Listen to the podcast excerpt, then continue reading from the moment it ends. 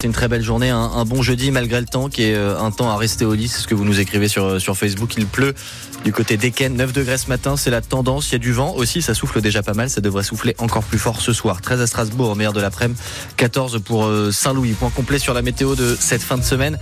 Dans un instant, mais là c'est l'actualité. Pouvez-vous limiter votre consommation de viande à 450 grammes par semaine? Pas plus que 4 steaks cachés par exemple. Si tous les Français acceptaient cette limite, le pays pourrait respecter ses engagements climatiques.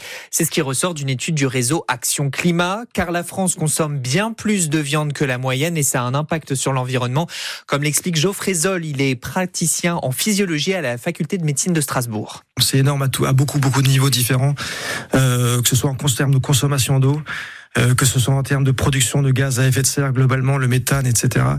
Donc évidemment, c'est que ça a un coût euh, énorme en termes de production, en termes de, de consommation. Euh, c'est d'aller vers des céréales, certains types de céréales, l'épeautre par exemple, même le blé, le blé complet, et on y, et y ajouter des les légumineuses aussi, pois chiches, euh, etc. Donc les haricots rouges euh, typiquement. Donc ça, c'est, on peut faire des plats très intéressants, très bons, très bons, très sympas, euh, ce qui permet du coup de remplacer, d'apporter des protéines végétales qui sont excellents, euh, qui sont excellents pour la santé. Du coup, et puis il y a les œufs aussi, on peut en parler, mais les œufs, donc ça reste animal, mais c'est quelque chose qui est, qui est aussi très bon, très, très bon pour la santé. Les conseils de Geoffrey Zoll pour réduire sa consommation de viande, c'est une interview à réécouter sur francebleu.fr en page Alsace. Les éleveurs qui demandaient davantage de contrôle de l'origine française des viandes vendues en supermarché. Le ministre de l'économie a assuré hier que cela avait été fait, que plusieurs amendes ont été distribuées. en plus des annonces de Gabriel Attal hier, malgré euh, ça, le ressentiment des agriculteurs ne s'est pas calmé. La FNSEA salue des avancées, mais attend toujours un calendrier clair. Le Premier ministre a promis une quatrième loi Egalim pour l'été et des facilités pour les visas de saisonniers étrangers qui travaillent dans des fermes. Un chauffard est recherché par la police à Strasbourg. Il a pris la fuite hier matin après avoir renversé un adolescent de 14 ans au niveau de la gare. L'adolescent n'a pas été grièvement blessé.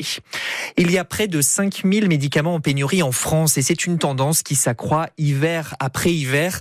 Alors pour l'enrayer, le gouvernement a dévoilé hier soir les grandes lignes d'un plan sur trois ans, Cyril Ardo. Il y a tout d'abord les solutions pour pallier les pénuries et éviter de les aggraver. D'ici 2025, le médecin verra sur son ordinateur au moment de la prescription si un médicament est en tension ou non pour lui permettre de proposer une alternative. Les pharmaciens, eux, pourront s'appuyer sur des tableaux d'équivalence pour délivrer si besoin un traitement alternatif. La possibilité de donner le nombre exact de comprimés nécessaires sera aussi renforcée. Et puis, il y a les mesures de fond pour s'attaquer aux origines des pénuries. Gouvernement veut s'appuyer sur des données précises pour détecter des signes avant-coureurs de rupture de stock et ainsi anticiper, agir très en amont. La liste des 450 médicaments essentiels constitués l'an dernier, elle sera désormais actualisée chaque année. Certains traitements les plus stratégiques feront l'objet d'un plan de relocalisation de leur production. La ministre de la Santé qui annonce ce matin sur France Bleu qu'à partir de cet automne, un vaccin contre la bronchiolite des seniors sera disponible. La Haute Autorité de Santé rendra ses recommandations cet été pour ce vaccin développé euh, par le laboratoire GSK.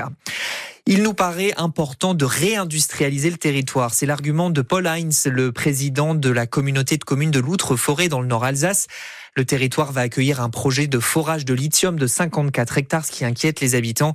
Un collectif demande une réunion publique, mais Paul Heinz explique sur France Bleu Alsace avoir préféré une communication directement dans les boîtes aux lettres pour toucher davantage de personnes. Ce matin, nous vous emmenons dans le massif vosgien à la rencontre d'un grand champion de ski. Oui, à 80 ans, André Grob a remporté 120 médailles de ski, mais il n'est pas prêt de prendre sa retraite sportive. Non, non, l'habitant euh, du Haut-Rhin a encore remporté deux médailles d'or la semaine dernière au championnat du monde des Masters en, des Masters en Finlande.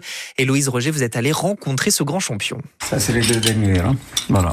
Dans ses mains, deux grosses médailles dorées, deux médailles pour deux distances, 5 et 15 km. Tout juste octogénaire, André Grob a fait ses premiers pas dans la catégorie des skieurs âgés de 80 à 85 ans et il n'a fait qu'une bouchée de ses adversaires. J'avais affaire à des Finlandais que je connaissais pas. On se méfie toujours. Donc, euh, au bout de 1 km 5, je me suis retourné pour voir s'il y a quelqu'un derrière. Il n'y avait plus personne.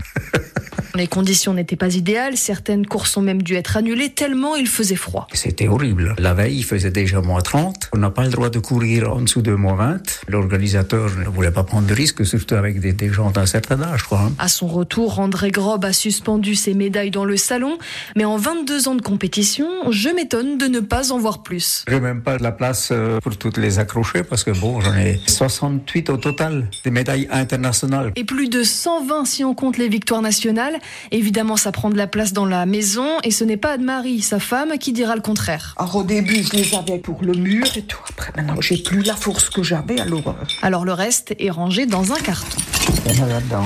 Ça, ça vient de Suède, ça. Ça, c'est 2010. Asiago, ça, c'est en Italie. 2013. 2013. Prochaine étape, les championnats de France en Savoie le mois prochain, avec sûrement une nouvelle médaille à la clé. André Grob, habitant de Mitsar dans le Haut-Rhin, un reportage que vous retrouvez en images sur francebleu.fr.